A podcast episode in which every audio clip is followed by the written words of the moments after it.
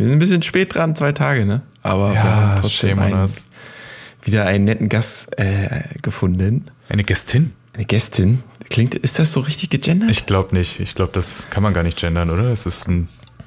Ja, ich weiß es nicht. Der, die das Gast, ist auf jeden Fall da. Hast du Käse schon am Start? Nein. ich lüge einfach. Wir Warum nehmen, nicht? zum, wir nehmen ausnahmsweise die Sache vor der Aufnahme, also vor der eigentlichen Folge auf, sonst nehmen wir es immer danach auf. Also es ist alles durcheinander diesmal. Und äh, ich habe keinen Käse bisher gegessen, aber vielleicht esse ich gleich noch einen. Aber ich fürchte nein, weil ich habe es nicht mehr geschafft, welchen einzukaufen. Aber pssst. Okay, ich hole mir jetzt erstmal Bergkäse. Der Redseligcast mit Nils und Mike. Heute mit Käseexpertin Christiane Mösel. Und dann geht's auch weiter, direkt im Thema, im Podcast. Bei mir natürlich erstmal Hallo Mike. Hallo. Und jetzt unsere, unsere Gast Christiane Mösel von der Agre Heumilch. Ist das Ja. richtig? Ja, das Spricht ist man richtig. das? Das spricht man so. Agre Hallo. Heumilch. Hallo. Wo sitzt du Hallo. denn gerade? Ich sitze jetzt in Innsbruck in meinem Büro. Ah, Oh, das klingt Schön. ja unspannend. Ich habe jetzt gedacht, ich sehe dich gerade so vor mir irgendwo ähm, auf so einer Alm oben in der Berghütte mit so einem fantastischen Ausblick auf ganz viele Weiden mit Kühen Ja. und so. das ist Ich wahrscheinlich im Schön wäre es, Fenster. aber schön wäre es, Ah, aber, schade. Aber wir schauen auf die Berge vom Büro aus. Also es gibt Schlimmeres, sage Ich ich wollte gerade sagen, wir hier in Berlin haben es nicht so schön. Und bei Nils draußen in, in Tegel ist wahrscheinlich etwas äh, natürlicher der Ausblick als bei mir hier. Plattenbaute. Ja, Yay. laut. ja Und das ist laut bei dir auch. Wahrscheinlich bei Christiane überhaupt nicht. Da ist wahrscheinlich, obwohl so eine Kettensäge wird da bestimmt auch mal oder Kühe. Jetzt hauen wir aber auch alle Klischees Kühe. raus, ne? Jetzt haben wir alle Klischees, ja, ja. Also natürlich, wir äh, in Innsbruck ist eine Stadt und ähm, hat man natürlich auch eine Geräuschkulisse, aber es ist trotzdem etwas Besonderes, weil man links und rechts von Bergen umgeben ist, also Mhm. dort, wo auch die Heumilch zu Hause ist sozusagen. Was für eine Überleitung. Käse, hast du denn heute Morgen Käse gefrühstückt? Äh, Ich muss zugeben, ich frühstücke am Morgen äh, ganz, ganz wenig, meistens nur einen Joghurt mit Früchte oder sowas. Also ich hatte heute noch Ah. keinen Käse, aber zu Mittag wird es einen geben. Einen Ach, sehr gut. leckeren Heumilchkäse. Ach, sehr gut. Da habe ich schon auch die erste Frage. Ich bin nämlich auch in Vorbereitung für diesen Podcast losgelaufen in einen ähm, Biomarkt und habe nach ausgewiesenem Heumilchkäse äh, gesucht und der war gar nicht leicht zu finden hier in Berlin. Hä? Wieso das? Okay. Ja. Ja, also es war wirklich echt, ich habe äh, überall euer Logo versucht zu finden. Also ich habe es zwei, dreimal auf zwei verschiedenen Käsesorten gefunden, aber auch auf einigen Packen stand Heumilch jetzt in einem anderen Logo. Seid ihr das dann auch oder was ist auch Heumilch? Ähm, Und ja, das ist gib eine uns mal so einen kleinen, ja, eine grobe Zusammenfassung. Wäre ganz geil. Also ähm, Heumilch grundsätzlich ist ähm, in der EU mittlerweile als äh, Produktbezeichnung geschützt. Aufgrund unseres äh, Tuns, also das haben wir in die Wege geleitet, wir als Arbeitsgemeinschaft Heumilch. Also jeder, der jetzt auf ein Produkt Heumilch draufschreibt, muss sozusagen nach diesem, nach unserem Standard arbeiten, damit wir einen Standard für ganz Europa haben. Aber es gibt natürlich auch Betriebe, die nicht bei uns Mitglied sind, die dann eigene Logos haben und äh, die können natürlich auch äh, Produkte anbieten und haben dann eigene Logos. Aber wir sind, sind sozusagen äh, die Mutter von der Heumilch und äh, haben diesen Standard eben in Europa auch schützen lassen. Ah, okay, also dürfen andere ähm, Mitbewerber sich nicht Heumilch direkt oder Heumilchkäse direkt taufen? Schon, dürfen sie schon. Das ist so Ah. wie, das kannst du dir vorstellen wie bei Bio. Es gibt ein Bio-Label in äh, Europa, das ist dieses äh, äh, Blatt auf, auf grünem Grund, dieses weiße Blatt. Das ist sozusagen für alle einzuhalten, die äh, mit biologischen ähm, Lebensmitteln arbeiten. Und dann gibt es noch diverse Bioverbände, die natürlich dann auch noch höhere äh, Standards haben. Und so kannst du dir das auch bei der Heumilch vorstellen. Es gibt äh, aufgrund unseres Betreibens für Heumilch ein EU-Gütesiegel, das äh, GTS-Siegel, das steht für garantiert traditionelle Spezialität. Das müssen alle äh, Hersteller einhalten, die Heumilch vertreiben oder verarbeiten. Und äh, wir haben jetzt sozusagen äh, bei unserem Label, bei der Heumilch, äh, unseren Standard schon wieder weiterentwickelt. Wir haben Tierwohlmaßnahmen noch reingenommen und das erfüllen nur unsere Betriebe und deshalb ist äh, unser Logo auch vom Standard her höher als äh, GTS. Aber den Schutz haben wir für Europa und alle dürfen das auch verwenden. Egal, ob sie jetzt bei uns Mitglied sind oder nicht. Einerseits also an sich ja die ganze äh, Arbeitsgemeinschaft Heumich, was so, was ich gelesen habe in der äh, Recherche, ähm, mega nice, aber es ist ja wieder schade, dass andere quasi euren, euer, euer gutes Wort, eure gute Marke dann vielleicht besudeln dürfen, oder? Ja, wir sehen es, natürlich ist das, kann, kann das als, Neg äh, also, ähm, nicht so positiv gesehen werden, aber wir mhm. bewerten das eigentlich positiv, weil die Heuwirtschaft so ein geringer Anteil ist am gesamten Milchmarkt. Also wir schätzen, dass das in Europa zwei bis drei Prozent sind. Das ist also wirklich ganz, ganz wenig. Äh, und uns ist wichtig, dass äh, der Standard wenigstens für alle gleich ist. Also mhm. da haben okay. wir dann den Vorteil, dass alle, die jetzt Heumilch auf ihr Produkt schreiben, einen Standard erfüllen müssen. Und das ist jetzt wieder auch sehr gut für die Konsumenten, weil die dann auch wissen, äh, äh, da steckt wirklich diese Wirtschaftsweise dahinter, äh, die wir bekannt machen. Mhm. Okay. So kann und, man das sehen. Also und das Mike, woher kommt denn äh, die normale Milch? Kommt die nicht aus Heu? Bist du noch bei uns? Gute Frage. ähm, das Besondere an der Heumilch ist die artgemäße Fütterung. Im Grunde genommen ist das äh, die ursprünglichste Form der Milchgewinnung, so wie das früher eigentlich überall der Fall war. Man hat äh, in der warmen Periode das äh, Gras und die Kräuter vom Feld an die Kühe mhm. gefüttert oder die waren eben draußen auf der Weide und hat dann äh, die Wind für die Winterfütterung das Heu geerntet und äh, diese ursprünglichste Form ist eben bei der Heuwirtschaft noch äh, wirklich Tradition und wird auch so gelebt. Und ich habe schon gesagt, das ist äh, mittlerweile eine Nische in Europa. Okay. Äh, der Großteil äh, der Milchwirtschaft wird einfach äh, so nicht mehr praktiziert, sondern da, das ist ganz unterschiedlich, aber das ist eben so bei uns ganz traditionell und das zeichnet unser Produkt, die Heumilch, aus, also diese artgemäße Fütterung. Klingt ja wie Urlaub. Also von den Bildern klingt es immer, oder sah das auch ein bisschen nach Urlaub für die Kühe aus? so, Im Vergleich zu den, zu den Stallkühen, wo die ja. dann also, sonst so. Das ist eben, man stellt sich das immer so vor, dass das so ist, wie man das von Bildern oder von Kindheitstagen kennt. Aber die Landwirtschaft hat sich äh, in den letzten 30, 40 Jahren verindustrialisiert. Hm. Äh, und da sind wir im Berggebiet mit der Heuwirtschaft, äh, gehen wir einen ganz anderen Weg. Wir können das auch gar nicht anders, weil wir einfach die Flächen nicht haben. Unser Lebensraum ist aufgrund der Berge einfach begrenzt. Und äh, da bietet sich diese Form der Milchwirtschaft am effektivsten an. Das muss man auch sagen, weil wir sind in ackerbaufähigen, uh, ähm, ja, wir, wir sind nicht in den ackerbaufähigen Gebieten, sondern das sind eben so Übergangslagen und hier ist die Milchwirtschaft, so wie wir, wie das unsere Heumilchbauern äh, betreiben, am äh, effektivsten und auch am nachhaltigsten, auch für die Umwelt.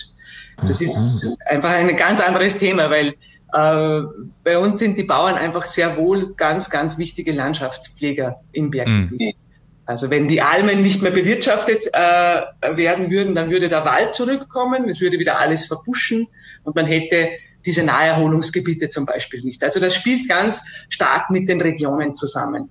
Das ist, ja, da merkt man, wie, wie vielfältig die Landwirtschaft ist und wie, wie komplex das Thema ist. Das ist ganz spannend.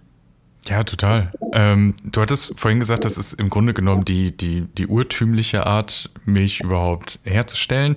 Ja. Ähm, aber mittlerweile sind es ähm, zwei bis drei Prozent, wenn überhaupt, vom Gesamtmarkt. Wie, was siehst du denn da für eine Entwicklung? Also ist, ähm, steigt das jetzt wieder? Weil ich habe zumindest das Gefühl, dass ähm, zumindest jetzt in Deutschland seitdem vor, ich weiß gar nicht mehr, wann wann das, drei, zwei, drei Jahren gab es diese Geschichte, dass äh, Milchbauern so wenig äh, Geld für den verkauften Liter bekommen und dass mhm. alles ein bisschen teurer gemacht wurde. Und ähm, ich glaube, da ist auch so ein bisschen das Bewusstsein gestärkt, ganz bisschen leider nur, dass man vielleicht mal gewählter überhaupt guckt, was man für eine Milch holt und dass man dann vielleicht auch mal in diese äh, Sparte dann reingeht. Also steigt das jetzt wieder oder wie ist so der Anteil? Ja, ja, das, wir sehen das ganz stark. Ähm, wie wir begonnen haben, also uns gibt es jetzt in dieser Form äh, seit zwölf Jahren. also als Arbeitsgemeinschaft, wo wir auch äh, diese nachhaltige Wirtschaftsweise dem Kunden näher bringen. Und wir sehen das ganz klar, dass sich in dieser Zeit sehr, sehr viel getan hat. Okay. Die Kunden, eine bestimmte Schicht von Menschen, denen das wert, etwas wert ist, hochwertige Lebensmittel, die wird immer größer. Und die suchen auch solche Produkte und die sind auch bereit, für die Produkte mehr zu zahlen weil sie sagen, ich möchte, dass der Bauer auch äh, ordentliches Milchgeld bekommt und ich möchte auch ordentliche Lebensmittel für mich und meine Familie einkaufen. Mhm. Und diese Zahl steigt. Also wir sehen das ganz stark bei Heumilch. Wir haben bei Bio-Heumilch äh, zu wenig Rohstoff. Also wir könnten mehr verkaufen, ah, okay. haben aber den Rohstoff gar nicht. Mhm. Das ist einfach, äh, also wir, wir sehen das diese vielen Diskussionen, äh, die in der Öffentlichkeit geführt äh, werden, bringen da schon äh, auch einen Fortschritt für unsere Bauern, weil wir oder unsere Hersteller natürlich auch ein, einen höheren Milchpreis aufgrund dessen zahlen kann. Und das, da schließt sich jetzt dann wieder der Kreis, weil das, der Mehrwert sozusagen überall ankommt, bei den Bauern, auch beim Handel, bei den verarbeitenden Betrieben. Und der Kunde hat einen Vorteil, weil er hochwertige Produkte kaufen kann. Es wird aber auch echt Zeit, also wie die EU oder auch äh, hier unsere Gesundheitsministerin äh, rumeiert teilweise mit den, äh, also jetzt auch fern von Milch, mit den ganzen Deklarierungen auf Verpackungen und alles, äh, was ja bei den Eiern irgendwann mal angefangen hat, aber auch nur bei den frischen Eiern der Fall ist und verarbeitet ist nicht und so. Das ist ja ein endloses Thema, ähm, wo deutlich mehr transparent wahrscheinlich geschaffen werden muss, damit die äh, ja, Kundinnen dann auch ja, entsprechend handeln können, weil so, was man nicht sieht, was man nicht weiß, macht einen nicht heiß und sobald es halt irgendwie deklariert wird, ähm, wird es dann, glaube ich, nochmal mehr ins Bewusstsein gebracht. Ich meine, Nils war ja beim Bioladen, das ist ja auch schon eine Sache, das hätte es vor zehn Jahren ja auch kaum gegeben. Oh, Mail. Ha. Sie haben schon wieder eine Sorry. Ja, aber ich wollte auch mal reingerätschen. Ich finde das auch ähm, einerseits richtig äh, komisch, wie du gerade sagst, dass der, der Staat hier in Deutschland da so wenig ähm, Markierungen macht an die Produkte, woher sie stammen, wo, wohin das Geld fließt aber dann die Discounter das schon selber jetzt machen, allein mit dem Nutri-Score und Lide hat doch so einen Nachhaltigkeitsscore, der ein bisschen gefloppt ist, aber ich meine, jetzt müssen sich schon die Discounter selbst darum bemühen, ihre äh, Produkte nach, nach Nachhaltigkeit zu kennzeichnen. Und der Staat macht das einfach nicht. Ja, das ist ähm, ein komplexes Thema. Und vor allem diese, das deckt eben immer nur einen Teil ab. Also wir sehen das auch ähm, zum Beispiel, wenn man jetzt in, in, in Deutschland schaut mit Aldi, äh, mit diesen Labels, die da herauskommen, wir beschäftigen uns auch ganz viel mit Nachhaltigkeitsthemen, äh, Tierwohlthemen, äh, weil das einfach äh, den, für den Kunden wichtig ist. Und das mhm. sind sehr, sehr komplexe Themen. Also mhm. man kann das ganz schwer über einen Kamm scheren. Und man kann das ganz schwer über ein Label scheren. Das ist ganz, also man versucht es natürlich für den Endverbraucher immer so einfach wie möglich zu machen, weil das ähm, einfach praktisch ist. Aber Landwirtschaft äh, ist ein äh, komplexes Thema und wird immer komplexer, immer wissenslastiger und ja, das, da, da, da muss man einfach immer dranbleiben und man muss sich auch als Endverbraucher immer wieder informieren. Und da, mhm. ja, also das wird uns, das wird uns einfach immer mehr begleiten. Die Leute wollen einfach wissen, wo die Lebensmittel herkommen. Und das ist auch gut so. Das soll auch so sein. Absolut. Das, das ist wohl wahr, ja. Das ist auch echt mhm. aktiv geworden einfach. Ich weiß gar nicht, wodurch. Was war da so der Auslöser, dass jeder einfach Bock hat, dann auch wirklich mehr zu bezahlen für hochwertige Produkte? Naja, was heißt, jeder hat Bock dazu? Das ist ja jetzt nicht so, dass ich sage, geil, ich, endlich darf ich doppelt so viel ausgeben. ja, oder man, man, hat den, man hat den Back oder das Background-Wissen, dass man äh, einfach auch äh, die, die Bodenhaltungseier halt unter solchen Bedingungen halt auch, ne? Ähm. Ja, ja äh, wir werden immer vernetzter durch die sozialen Medien. Da was. Und das, äh, glaube ich, spielt da schon auch eine Rolle. Und natürlich auch äh, Klimawandel. Also oh, ja. Greta Thunberg hat da einfach vieles äh, angestoßen und vor allem auch junge Menschen werden auf das ganze Thema einfach äh, viel aufmerksamer. Und ich glaube, das ist eine Herausforderung auch für uns in der Branche, weil man, weil man oft, weil, weil das ja, ich habe schon gesagt, das ist komplex das Thema und man kann nicht nur eins rausstellen und das ist gut oder das ist schlecht, sondern man muss einfach kommunizieren, man muss mit den Leuten äh, ganz viel äh, sprechen und über diese Kanäle sprechen, damit man Aufklären entgegenwirkt. Mhm. Es ist sicherlich keine, also auch für die Bauernschaft äh, oft keine so einfache Aufgabe. Ja, ist glaube ich, zumal man da ja auch ähm, ja, gewissen Entscheidungen entweder gegenfiebert oder davon dann äh, letztlich auch einfach nur abhängig ist. Äh, wenn ich jetzt sehe, im September ist eine Bundestagswahl, da kann sich ja dann auch wieder in Deutschland jetzt natürlich, ihr seid in Österreich, aber ihr habt ja ähnliche mhm. Entwicklungen, schätze ich mal, ja, ja. auch sehr ja. viel dann entwickeln, je nachdem, wer gerade in Anführungsstrichen an der Macht ist und das Sagen hat und dann halt entsprechende Dinge ähm, voranbringt. Und sobald irgendwelche äh, ähm, links-grün orientierten Parteien, die sich jetzt eher dem Klimaschutz zum Beispiel und der ökologischen und nachhaltigen ähm, Wirtschaft Wirtschaft irgendwie widmen, äh, wird es wahrscheinlich anders sein, als wenn irgendwelche rechtsnationalistischen ähm, FDP-Leute ähm, denken, Hauptsache Geld, Geld, Geld. Und ähm, dann wird halt vielleicht eher der Lobbyismus durchgebracht und es ist egal, ob da irgendwelche Labels drauf sind und so. Ja. Ähm, deswegen sind wir mal gespannt.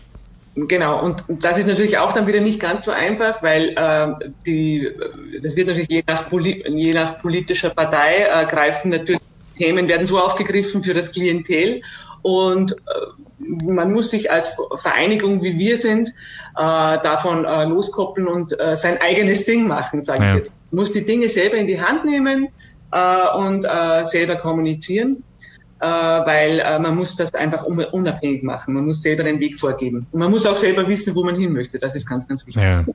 Bevor wir jetzt komplett in den Politik-Deep Talk reingehen, eigentlich soll es ja heute um Käse hauptsächlich gehen, weil Nils und ich, wir haben vor Ewigkeiten, ich weiß gar nicht mehr, 20. Ausgabe oder so, haben wir zusammengesessen, haben eine schöne Käseplatte gemacht und haben gegessen und haben so gedacht, boah, eigentlich, weil Nils hat Käse erst vor einem halben Jahr für sich entdeckt gefühlt, ähm, eigentlich müssten wir mal so, ein, so eine Sendung machen, wo wir mit jemandem sprechen, der sich oder die sich richtig mit Käse auskennt, dass wir mal einmal gucken, so ne, alles dazu besprechen.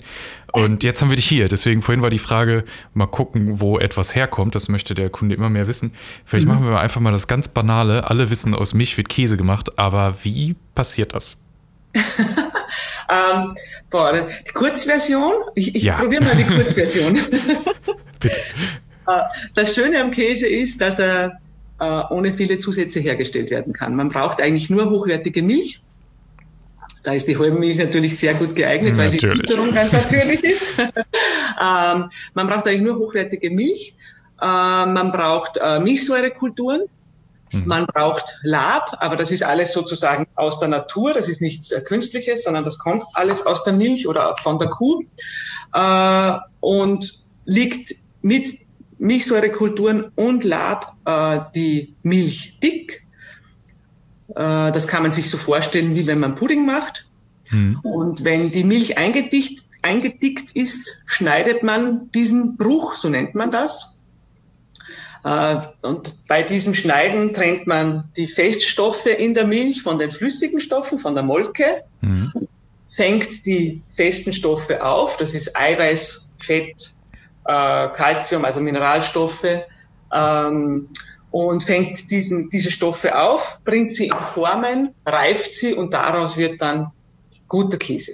So ist die Kurzversion. Also ganz, ganz einfach zu her herzustellen. Eine kleine Erweiterungsfrage. Ich habe jetzt gerade ähm, eine Scheibe Butterkäse gegessen mhm. und ähm, jetzt kommt eine Scheibe Gouda, jung. Und ja. wie, kommen, wie kommen die verschiedenen Sorten zustande? Ist es dann nur ein Mischverhältnis, andere Milch? Und andere Kult, ähm, Bakterien, Kulturen? nicht Kulturen? Ja, Kulturen. Wir nennen sie Kulturen. Das ist, äh, Kulturen sind Geschmack. Also es gibt zwei Arten von Kulturen. Es gibt geschmacksgebende Kulturen und es gibt Säurungskulturen. Die Säurekulturen braucht man, damit sich die Milch dick legt.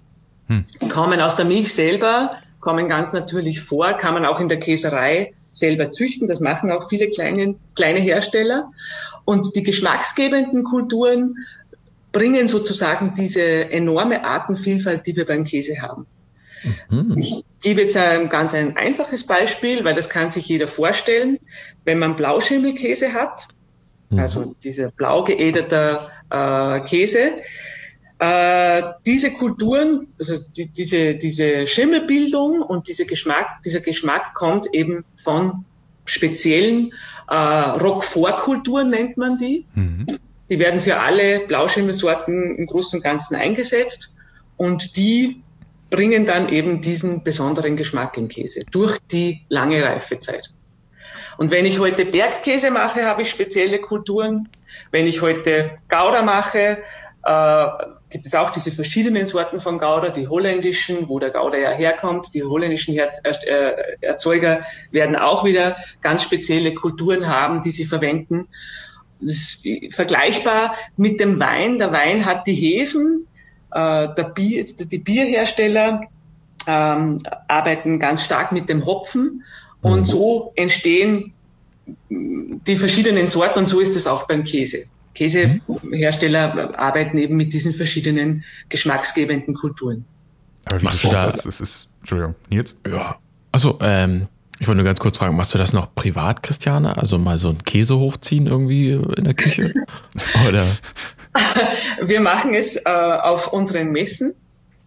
Äh, ah, da machen wir, also kann, kann man auch kommen, kann, können kann man zu uns kommen und kann man auch Käse machen.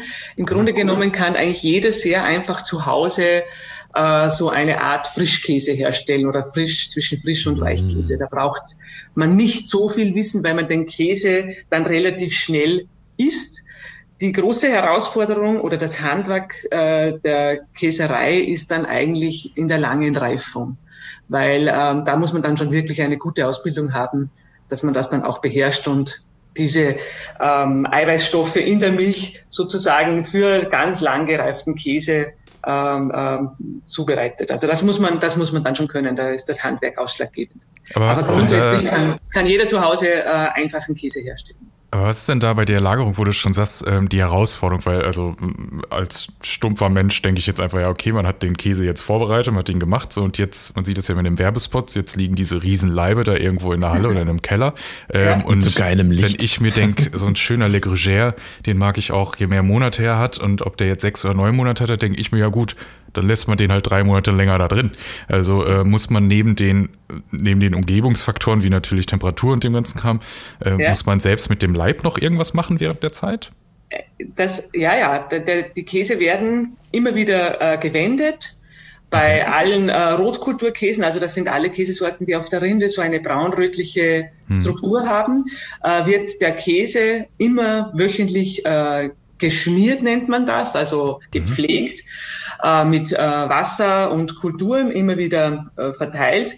Oder klassischer Emmentaler mit Naturrinde, also diese Leibemmentaler, die werden ja auch mhm. wieder geendet und wieder mit Tüchern behandelt oder gepflegt, äh, damit sie so lange reifen. Also das funktioniert nicht so, dass man den irgendwo ewig liegen lässt und dann kommt dann irgendwann mal ein gutes Stück Käse heraus, sondern das ist wirklich immer wieder Arbeit und äh, muss immer wieder gepflegt werden. Und das Ausschlaggebende, das wird euch auch jeder Käsemeister äh, bestätigen. Das Ausschlaggebende beginnt immer am Anfang mit dem Rohprodukt Milch. Hm. Äh, also es beginnt immer beim Landwirt, bei dem Bauern selber äh, und geht dann weiter in die Käserei. Und in der Käserei, was hier alles passiert, ist dann ganz ausschlaggebend für die Lagerung. Je besser ich das Handwerk verstehe, je hochwertiger der Rohstoff ist, umso länger kann ich zum Beispiel in die Reifung gehen und kann, oh, sorry, das Telefon. ist unser Telefon. Kein Problem. Lange, das ist gleich weg. also je, je besser ich dort bin, umso länger kann ich auch in die Reifung gehen. Und da sind wir jetzt schon, wenn ich das vielleicht noch kurz anfügen Klar. darf, gleich, da sind wir schon bei unserem Kernthema der Heuwirtschaft. Aufgrund dieser ganz natürlichen Fütterung ist die Heumilch sehr, sehr gut für die Käseherstellung geeignet. Äh, für Rohmilchkäse im Hartkäsebereich für ganz lange Reifung. Also wenn Sie, wenn ihr einen, äh, wenn ihr an Gruyère denkt, an den Schweizer Gruyère oder an den französischen Comté oder an unseren äh, Bergkäse, also Tiroler Bergkäse, Vorarlberger Bergkäse, Allgäuer Bergkäse, das sind alles, das ist sozusagen eine Familie, eine mhm. Käsefamilie und äh, da ist der Rohstoff ganz, ganz wichtig, dass der ganz natürlich ist und ja. diese dieses Natürliche für die Käseherstellung kommt von der Fütterung, weil bei uns die Silagefütterung verboten ist, das ist nicht erlaubt, weil in der Silage sind äh, Sporen, sogenannte Buttersäurebakterien oder in der Fachsprache Clostridiensporen, die kann man nicht unterbinden, nicht in der Käserei. Die kommen, die sind im, am Bauernhof, wenn man Silage füttert, gehen in die Milch über, sind jetzt nicht gefährlich, aber für äh, die Käserei im Rohmilchkäsebereich äh, ganz, ganz schwierig und da, das ist der große Vorteil der Heuwirtschaft. Okay, notiert. Ähm, wie, du hast schon gesagt, es gibt, also alleine, was jetzt alles schon für Käsesorten genannt wurden, das sind ja in der Regel dann auch nur Übersorten, teilweise weil ja noch durch Reifungsgrad und durch irgendwelche Abwandlungen und wie du schon gesagt hast, Herkunft kann auch unterschiedlich sein. Also es genau. gibt ja gefühlt, wenn ich alleine an die Käsetheke in meinem normalen Supermarkt, muss ich ja noch nicht mal im Biomarkt gehen, gehe, da habe ich ja teilweise, weiß ich nicht, 50 bis 100 Sorten, die da frisch verpackt auch noch irgendwie stehen oder liegen. Mhm. Ähm, das ist ja der Wahnsinn. Ähm, erstmal vielleicht ganz persönlich, was ist denn so deine Lieblingskäsesorte und warum? Das ist eine gemeine Frage. Lass mich raten, sie wurde mit Heumilch gemacht. Na, natürlich, äh, als Käseliebhaberin probiert man sowieso immer alles, egal mhm. welchen Rohstoff, sondern das ist ja immer wieder spannend. Das ist ja das Schöne am Käse. Ich habe so Lieblingskäse tue ich mir ein bisschen schwer. Ich, was ich sehr, sehr gerne mag, ist, äh, habe ich schon erwähnt, eben diese ganzen Bergkäsesorten, mhm. egal wo sie herkommen. Äh, das finde ich sehr spannend und ich finde, das ist ein, eine Käsefamilie, die man immer essen mag. Also das ist, man hat ja manches Mal im Sommer auf andere Dinge Lust als wie im Winter. Mhm. Ähm, und auch die Charakteristik des Käses, also dieses karamellige, die cremige Textur, ähm, das finde ich sehr ansprechend. Die gehören sicherlich zu meinen Lieblingskäsesorten, also diese Bergkäse-Typik Sorten. Mhm. Ähm, aber ich mag auch oft gerne mal einen Emmentaler, muss ich auch dazu sagen. Aber das ist mhm. wahrscheinlich auch so von der Kindheit bedingt. Ich bin in einer Emmentaler Käserei groß geworden. Oh, okay. okay. Und das, da wird das man mit den Großen. Hört man auch nicht so oft.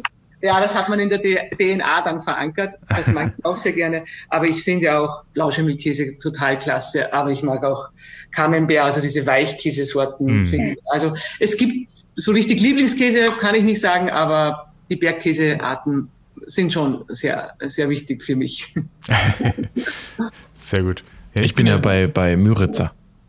Müritzer, okay. Müritzer, ja. Oh, der ist so schön cremig und doch ist er ein Scheibenkäse, aber trotzdem ist er so, so, äh, oh, cremig. cremig und so ein bisschen Cheddar-like. Ähm, also geht so ein bisschen in so eine gelbe Richtung. Oh, auch von der Farbe. Cheddar ist so viel besser.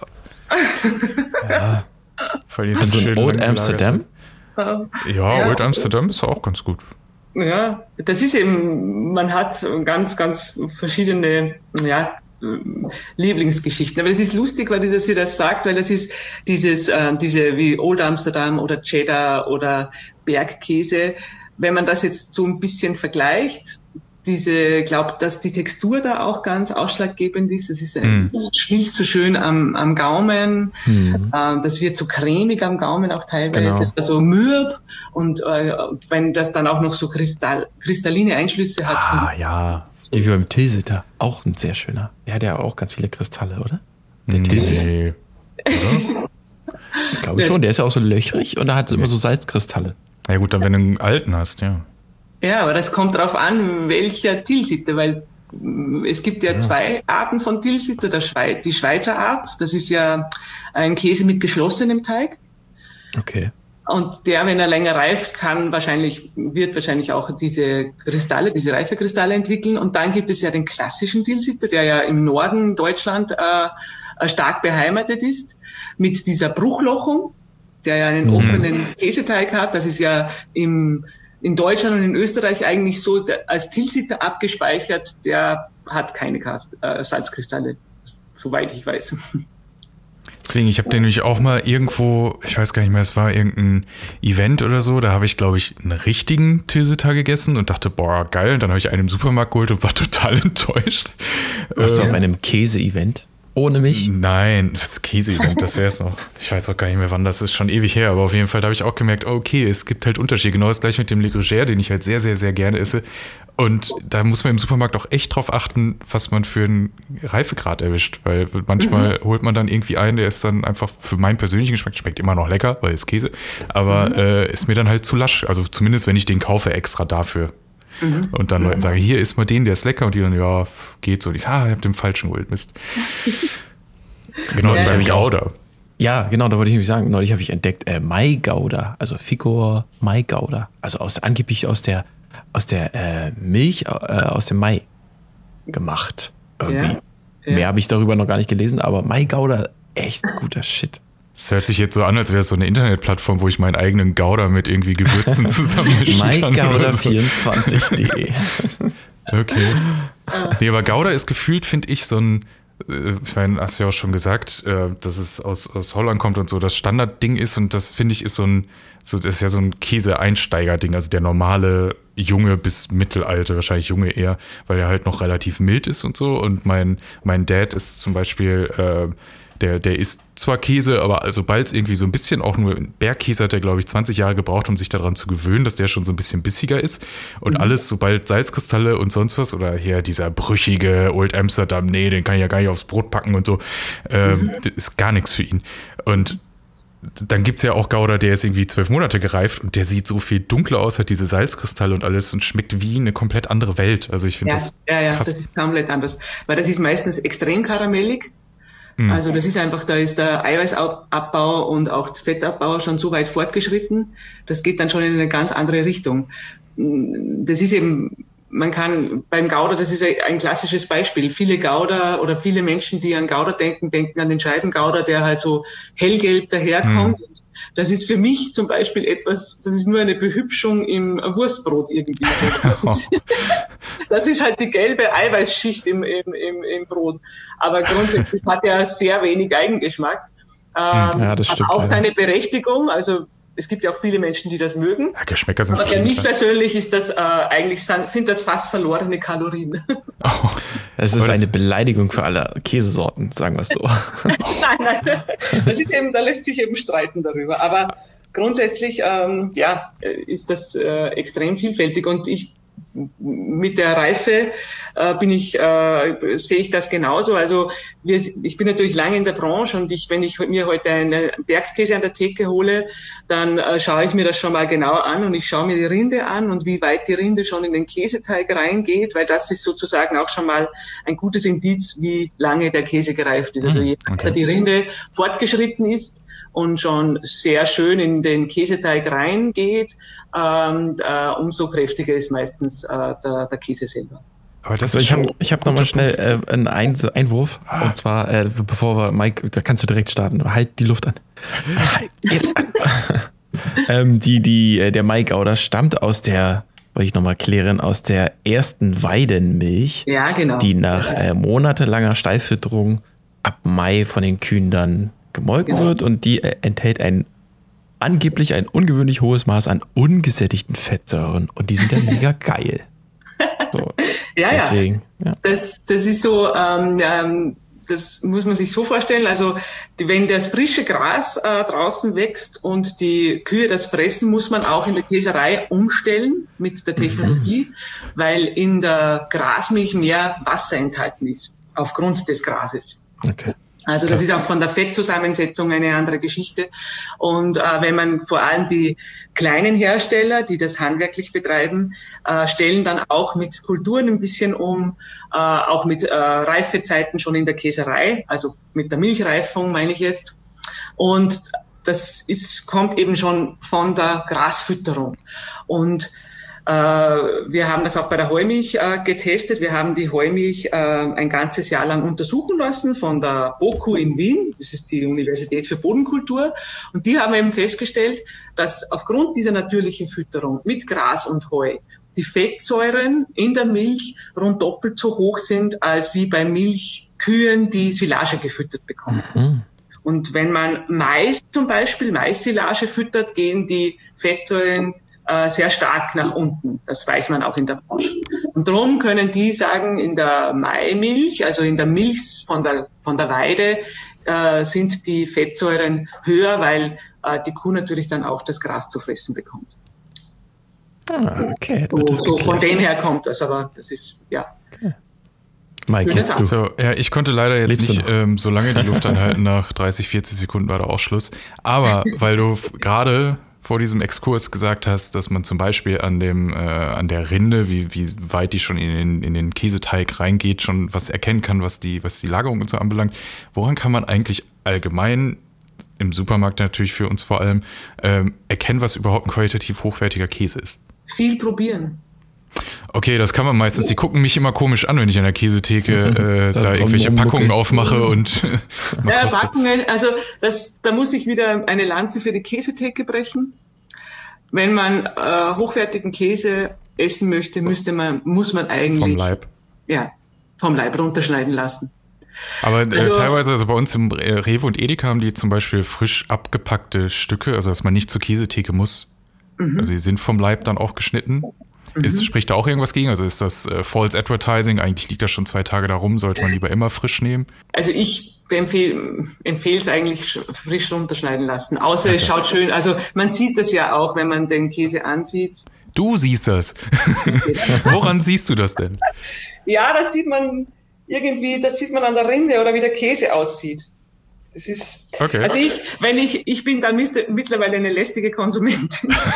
ich sage dann, ich hätte gerne ein frisches Stück runtergeschnitten. Okay. Und, und an einer guten Käsetheke von der Edeka und auch von den guten Rewe-Märkten, äh, die machen das dann auch gerne. Und da kann man dann auch ein Stück probieren. Ich, ich, also wenn ich einen Käse nicht kenne oder wenn ich mir nicht sicher Mhm. bin, weil er nicht so aussieht, wie ich mir das vorstelle, dann probiere ich ihn. Und das ist der Vorteil an der Käsetheke. Und Das stimmt. wir haben, also ich habe eine, ich habe die Käsesommelier-Ausbildung vor vielen Jahren gemacht und uns wurde da noch ganz stark äh, eingetrichtert. Käsekenner essen Käse nur vom Stück. Also man isst keine Scheibenware, man isst, es nur, man isst es nur im Ganzen vom Stück, weil das Aroma im Käse einfach stärker enthalten Okay, ist. Ja, und ich glaube auch diese ganzen. Scheiben, ah, ich glaube schon, diese Scheibenkäse-Produkte sind alle auch, äh, was hatten wir vorhin für ein Fach, äh, oder, äh, na, gesagt, sind so cremig. Die sind alle so ein bisschen äh, lalli, so ein bisschen ne, wie Gummi. Das stimmt ja gar nicht. Es gibt ja auch welche, die, die, also klar, es ist immer noch ein Unterschied, ob es verpackt ist und so, aber ähm, wir hatten ja vorhin schon welche, die Cheddar und Old Amsterdam und wie auch Ja, das immer, sind die auch sind ja gute, schon. ne? Ja. Das sind auch wirklich gute. Nicht so diese Ja-Produkte. Wir wollen es einfach mal direkt sagen. so. Naja, man muss ja nicht mit dem Preiseinstieg anfangen. Das hat auch seine Berechtigung, aber ich sage halt immer, es gibt mittlerweile im Scheibenbereich auch gute Sorten. Und ich finde, das hat auch seine Berechtigung, weil man mag halt oft eine Scheibe oder zwei Scheiben äh, Käse praktisch aufs Brot geben. Aber wenn so auf langgereifte Käsesorten geht oder auch Blauschimmelkäse oder Weichschimmel, Weißschimmelkäse, die lasse ich mir einfach frisch runterschneiden, weil das einfach ein anderes, eine andere Geschichte ist. Und alles, was halt in, verpackt ist, äh, wird halt auch irgendwo in einer, in einem großen Betrieb abgepackt. Und äh, also wenn man jetzt Puristen, wenn wir, wir die, die Käsespinner untereinander uns austauschen, wenn ich das so sagen darf, dann äh, geht das gar nicht, weil alles, was nicht vom Ganzen heruntergeschnitten ist, verändert sich einfach sehr stark. Und wenn ich das dann auch noch aufschneide, ganz fein, ist der, das, das verliert alles mit der Zeit an Geschmack. Das ist so. Und es gibt sicherlich Sorten, die sich besser dazu eignen und es gibt Sorten, die sich weniger dazu eignen. Das, äh, da muss ich wieder eine Lanze für den äh, Emmentaler brechen. Der Emmentaler ist zum Beispiel für mich persönlich ein Käse, der durch dieses kleine Abbacken extrem an Geschmack verliert. Also ein echter Emmentaler in der Naturrinde, wenn der größer runtergeschnitten ist, das schmeckt man auch im Käse selber.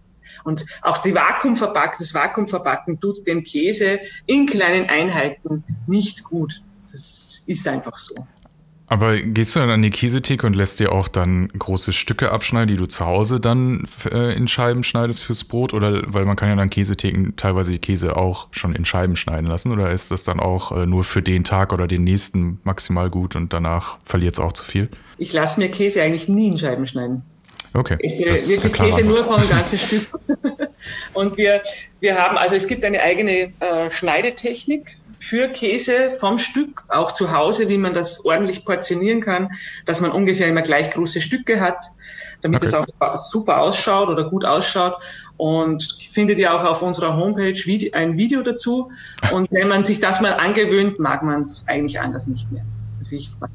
Stimmt, wir müssen nämlich noch, auch noch mal wieder äh, über die Arbeitsgemeinschaft Heumilch äh, sprechen, Christiane.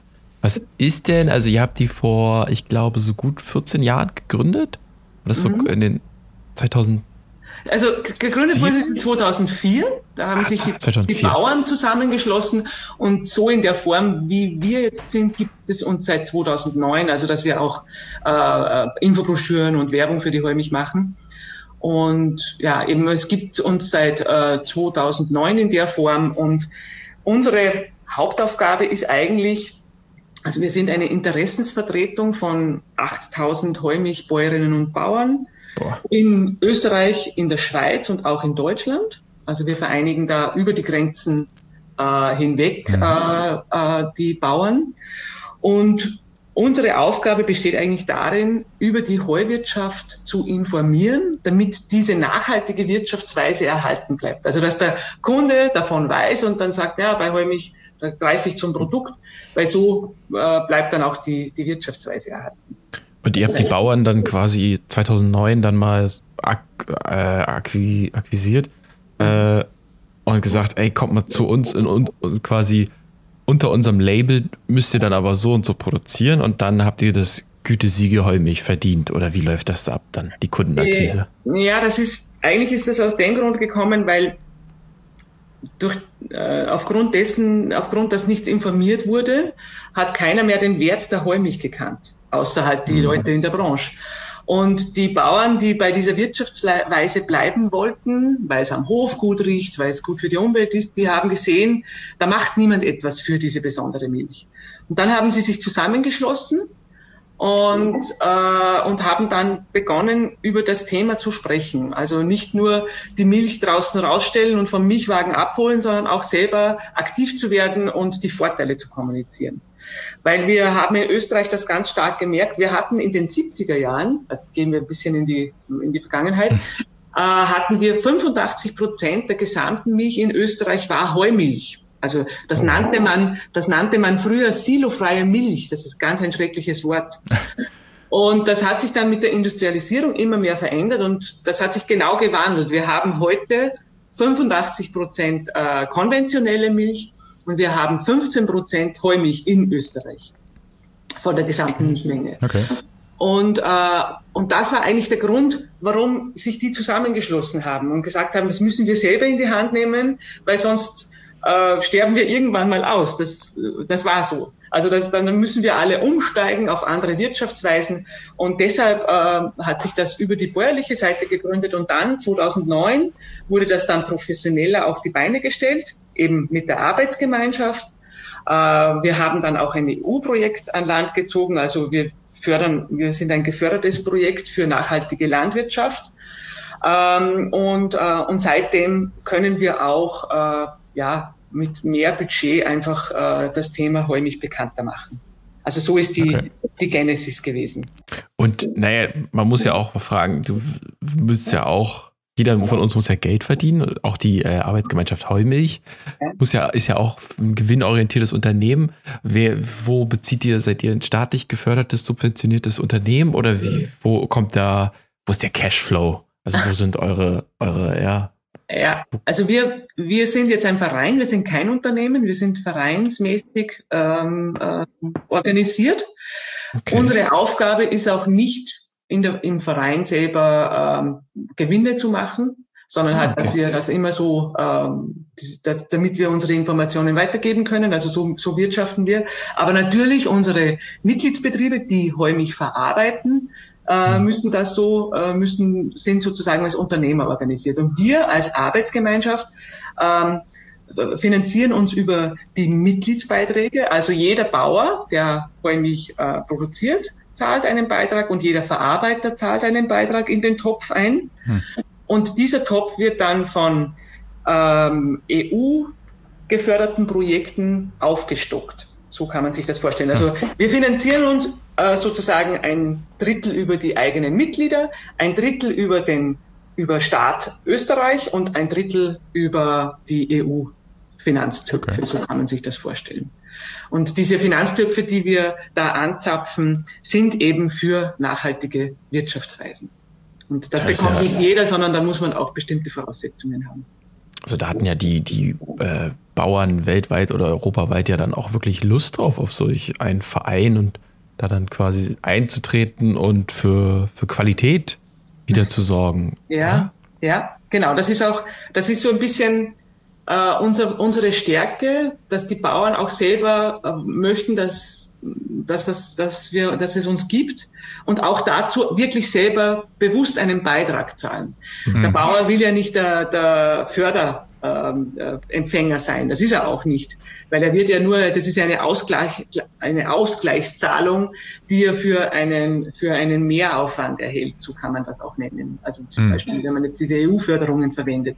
Das ist ja eigentlich ein, ein falsches Wording, weil die äh, in dieser Säule, wo wir uns auch befinden, also in diesem Fördertopf für nachhaltige Wirtschaftsweise wird ja, das wird ja, da bekommen die Bauern ja das Geld, weil sie einen Mehraufwand für die Umwelt betreiben und äh, ja, und so muss man das auch sehen. Und die Bauern möchten aber keine Förderempfänger sein, sondern die möchten sagen, ich produziere eine Milch, die nachgefragt wird, die hochwertig ist, die mhm. auch der Kunde haben möchte. Das ist einfach ein ein wichtiges Zusammenspiel.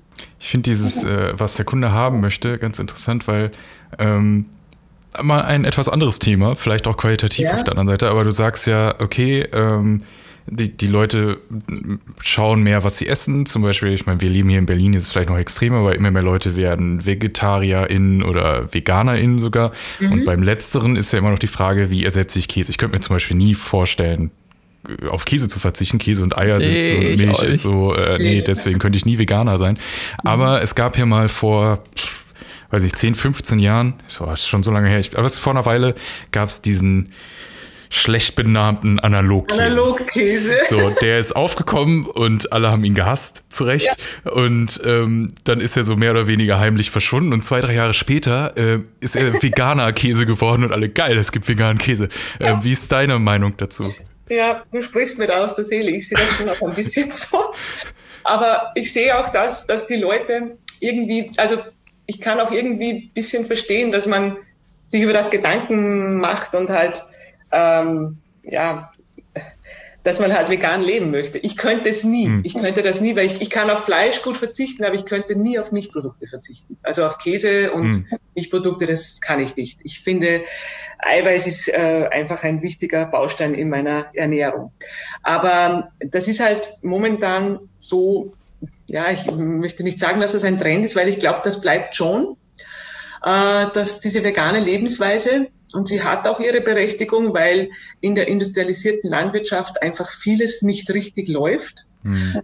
Aber ich muss auch dazu sagen, dieses Geschrei um den Analogkäse war ganz, ganz schrecklich und alle haben da draufgehauen. Und jetzt findet man das auf einmal irgendwie super sexy und ich kann das auch nicht nachvollziehen. Also liegt am Produktdesign. ja, einfach, genau, das liegt am Produktdesign, je nachdem, wie ich es verkaufe. Ja. Genau. Und wenn, ich jetzt höre, dass das Camembert aus Mandelmilch gemacht wird und das wird mit, mit, mit äh, Camembert-Kulturen besprüht, dass da auch dieser Schimmel wächst, ja, ich weiß auch nicht, aber ich muss das, ich, ich bin so eine Käseliebhaberin, ich weiß, dass, dass mir, bei mir geht das nicht. Also das funktioniert nicht. Ich meine, letztlich, wie du schon gesagt hast, eine Berechtigung gibt es ja und das, äh, also sowohl soll ja jede Person essen, was, was sie gedenkt, äh, vollkommen frei. Plus ja. es gibt ja auch Leute, die laktoseintolerant sind, leider. Ähm, die bemitleide ich auch sehr. Also äh, es gibt ja wirklich Leute, die müssen oder wollen halt einfach umsteigen, das ist ja auch vollkommen in Ordnung. Aber mhm. ähm, ja, mal schauen, wo, wo, wo da, da der Weg hingeht. Bei der Laktoseintoleranz, da sprichst du bei mir ein ganz ein heißes Thema an. Ja, Käse haben ja teilweise auch keine Laktose. Ja, genau. Also das ist auch, ich bin ganz lange in der Milchbranche tätig und wir haben das in der Milchbranche auch selber sehr forciert.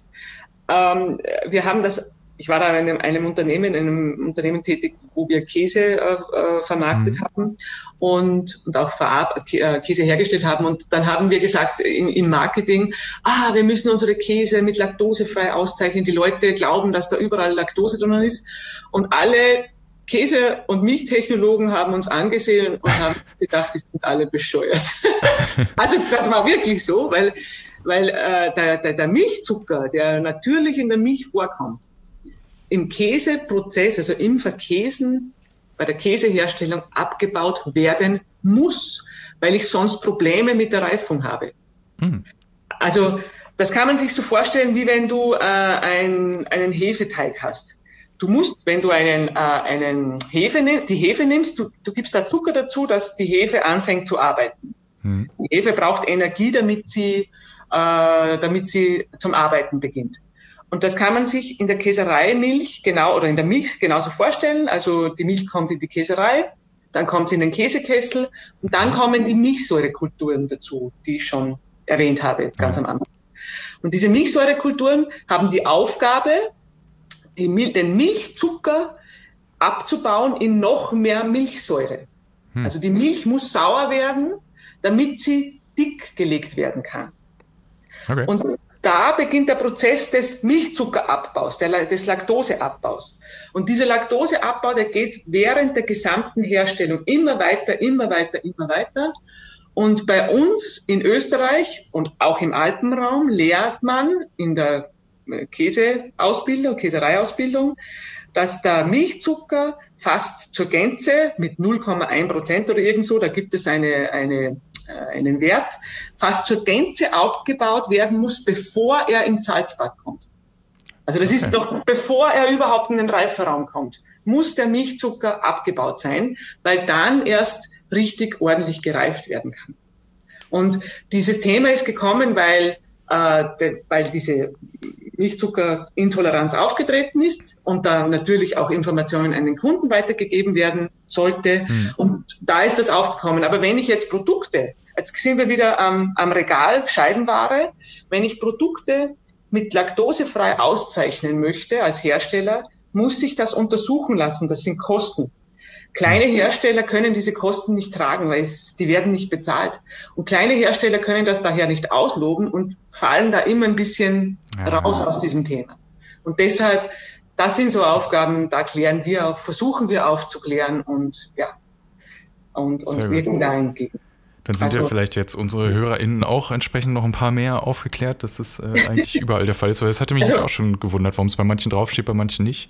Genau. und es ist so, man kann sich, es gibt so ein bisschen den Richtwert, im Grunde genommen, jeder Hart- und jeder Schnittkäse, auch ganz viele Weichkäse, also zum Beispiel nehmen wir internationale Sorten, ein französischer Brie, ein Camembert, die sind laktosefrei, es gibt nur Ausnahmen. Und wegen der Ausnahmen müssen alle anderen deklarieren. So ah. kann man sich das vorstellen. Okay. Wo wir bei Deklarieren sind, was mich manchmal nervt, ist, dass nicht draufsteht, ob die Rinde essbar ist. Weil ich mir immer äh, nicht so ganz sicher. Nee, also ich finde bei manchen ist, also bei manchen bin ich mir eigentlich sicher, steht drauf, dann steht da Naturrinde, dann denke ich mir, okay, die müsste ich ja dann eigentlich essen können, weil da ja. ist ja nicht noch eine Folie drum. Aber es steht nicht explizit dieses essbar, sondern nur es ist eine Naturrinde. Also es ist immer, sobald Naturrinde draufsteht, kann ich die auch essen, oder? Ja. Es ist so äh, einfach zu merken, dort, wo sie nicht essbar ist, muss es draufstehen. Ah, okay. Also es muss deklariert werden, wenn Käse Rinde behandelt wird, weil grundsätzlich ist Käserinde essbar. Alles klar, gut zu wissen. Also man muss es genau umdrehen. Das ist genauso anderes Thema Rohmilch. Ich muss hm. nur die Rohmilch deklarieren. Wenn ich heute pasteurisierten Käse habe, äh, brauche ich das nicht deklarieren, aber ich muss die Rohmilch deklarieren. Und genauso ah. ist es bei, äh, bei der Rinde. Okay. Sehr gut. Also das ist jetzt mal einfach. genau, dann nur noch darauf achten, ist schon mal mein Leben etwas vereinfacht. Ähm, wir haben ja schon sehr viele Parallelen zum, zum Wein gehört. Die, die Reifung, du hast vorhin schon, man mag ja meinen, also bist du nicht nur Käsespinnerin, sondern auch Konnoisseurin, wie du dann sprichst über die Aromen und so weiter, geht ja schon sehr in die Richtung. Ähm, wo wir jetzt schon fast, ich meine, Käse und Wein geht ja auch noch gut zusammen wo, ja. womit wir beim Food Pairing sind. Ich habe mir nämlich noch die Frage aufgestellt, was passt denn zu welchem Käse? Es gab ja früher diese bei Partys immer diese Sticks, wo so ein Würfel Gouda mit einer, mit einer Weintraube zusammengemixt wurde. Ähm, was, was meinst du, gibt es so Sachen, worauf man achten sollte, welche Käsesorten man womit gut essen kann? Mhm.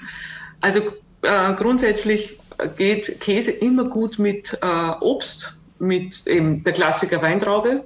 Hm. Also Weintraube ist ein Allrounder. Die Weintraube muss nur süß sein, darf nicht zu Säure betont, also nicht sauer sein.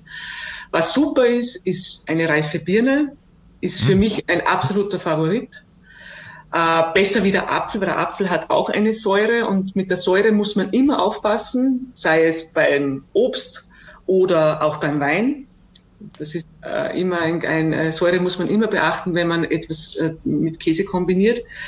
Also, also Käse und Apfel kann Themen ich mir so gar nicht vorstellen. Bitte? Käse und Apfel kann ich mir so gar nicht vorstellen. Doch, das, funktioniert. Echt? Das funktioniert ganz gut. Zum Beispiel, wenn du jetzt, gehen wir wieder auf die Bergkäsesorten, die so mürbe sind in der Textur, äh, ganz cremig, äh, so röstige Aromen haben, die also sehr warm sind von den Aromen.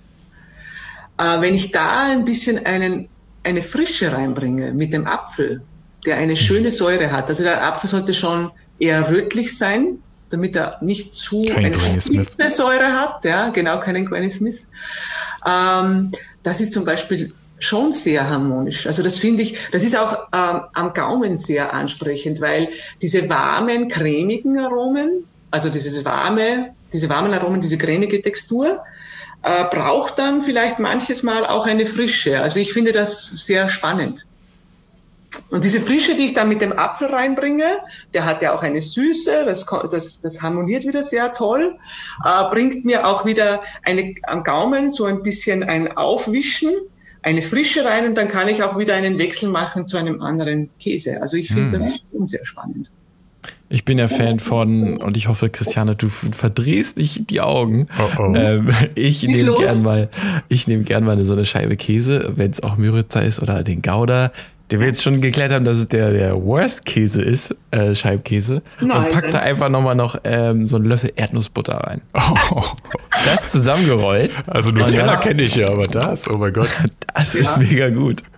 Also das kann ich mir auch gut vorstellen, weil Erdnüsse es kommen ja auch oft in gereiften Käse vor. Diese Aromen vom, von Ja. Erdnüssen, geröstete Erdnüsse und Erdnussbutter kann ich mir ganz gut vorstellen. Du könntest auch noch ein Tüpfelchen drauf machen, vielleicht eine Erdbeermarmelade drauf.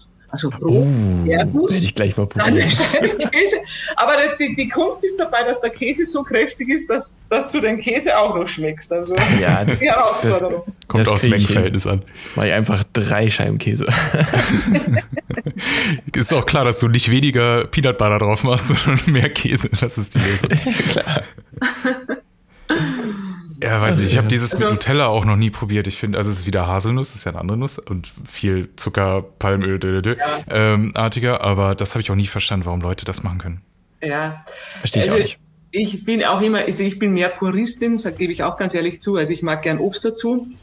Ich bin, ich finde, was, was jetzt so in den letzten zehn Jahren ganz stark in Mode gekommen ist, äh, das sind diese Frucht oder Marmelade zu Käse oder auch ähm, sogenannte Mostardas, so wie es die Italiener haben.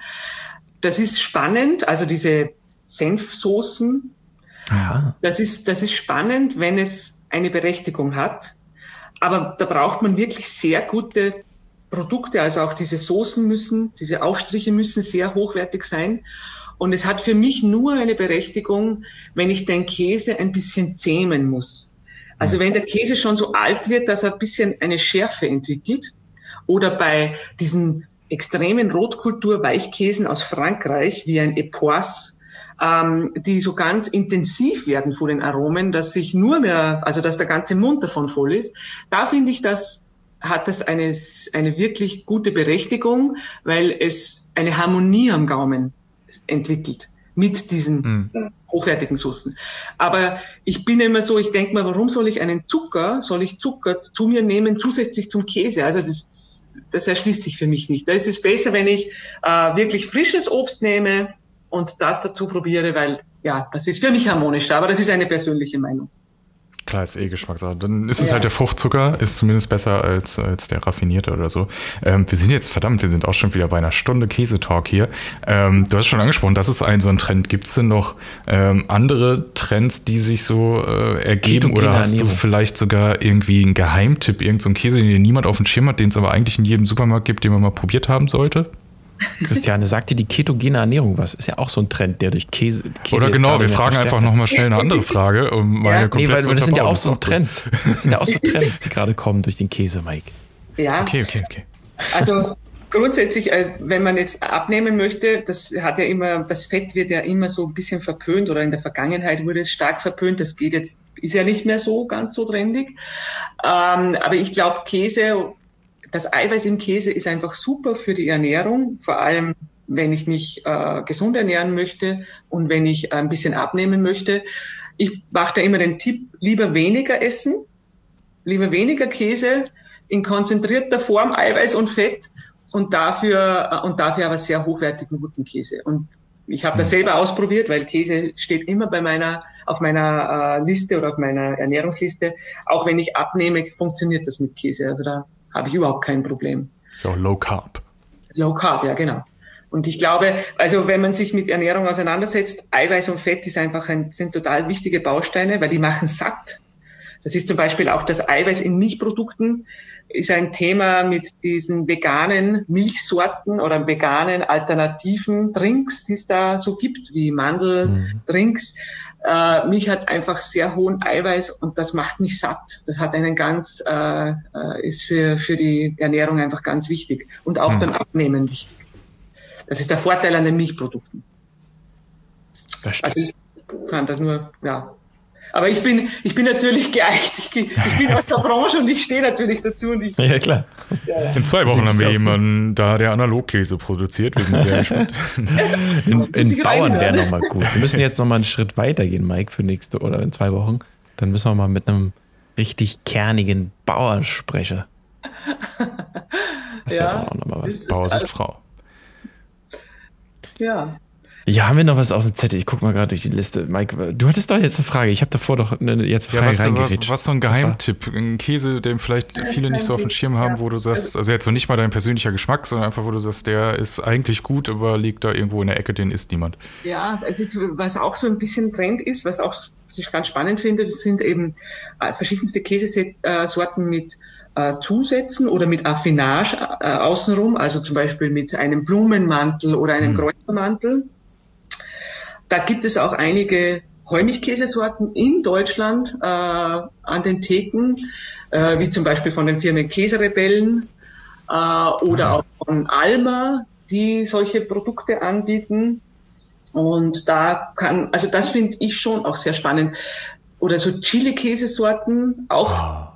Das ist wirklich etwas zum Beispiel für Raclette. Chili? Für Raclette ist das richtig klasse. Also das, das hat man nicht so am Schirm und das kann ich so ein bisschen als Tipp abgeben. Haben wir selber auch ausprobiert. Äh, eben von, zum Beispiel von den Käserebellen, die haben totalen tollen Chili-Rebell heißt der im Sortiment oder auch so Bergkräuterrebell oder Pfefferrebell. Das sind Sorten, die eignen sich wunderbar äh, für Raclette, weil sie die haben eine erhöhte Fettstufe, also die haben so um die 50 Prozent Fett in der Trockenmasse, die schmelzen unglaublich gut mhm. und äh, bringen durch äh, diese Gewürze äh, einfach noch eine Komponente mit rein, die sich da sehr gut eignen. Also wir haben das mal ausprobiert. Äh, Chili Rebell mit einer reifen Mango, das ist richtig klasse. Das, oh, okay. Da kann man viel davon essen.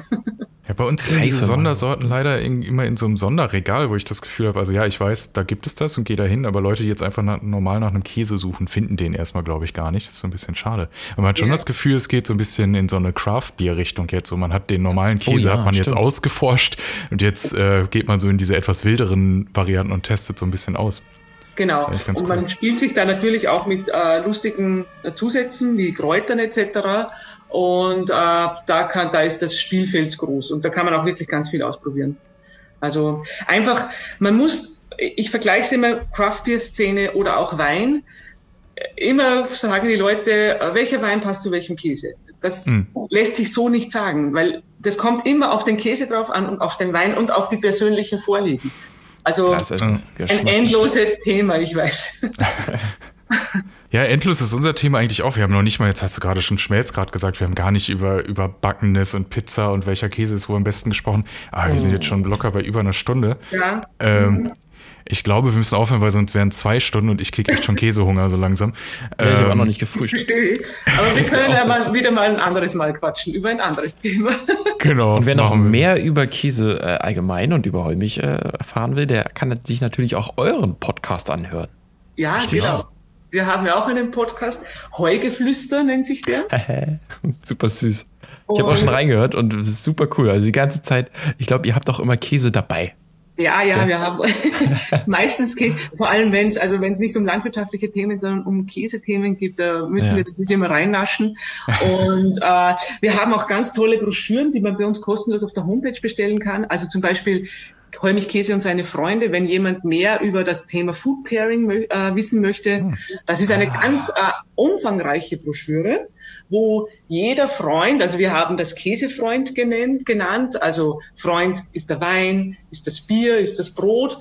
Also hm. jeder Freund bekommt eine eigen, ein eigenes Kapitel und dann wird genau aufgezählt, welcher Käse am besten zu welchem Freund passt und warum. Also das ist sehr umfangreich und kann ich jedem nur wärmstens ans Herz legen, weil man da sehr viel Wissenswertes entdecken kann und das dann auch probieren kann.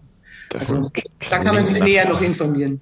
Das klingt nach einer Bibel für mich jetzt. Äh, das werde ich gleich mal ordern. Ja, also genau, ich werde da gleich mal, wir werden dir gleich mal was zusenden. das, das klingt sehr gut. Das könnt ihr alles auf heumilch.com sehen. .com, jetzt sage ich schon .com.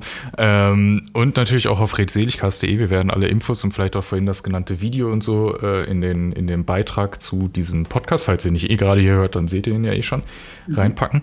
Ähm, ja, Christiane, vielen Dank. Das war eine sehr unterhaltsame und vor allen Dingen lehrreiche Stunde. Ja, und hat mich gefreut. Danke für die Einladung und noch alles Gute nach Berlin aus Innsbruck. Ja, wow, danke, wir sind so international. Sehr gut. Ja, macht ihr noch einen schönen Tag und dann alle da draußen habt vielen Dank zum Zuhören, fürs und Zuhören. Guten Appetit beim Mein Käse. Gott, ich kann nicht mehr reden. Käse. Servus. Tschüss. Alle weiteren Folgen gibt es auf redseligcast.de.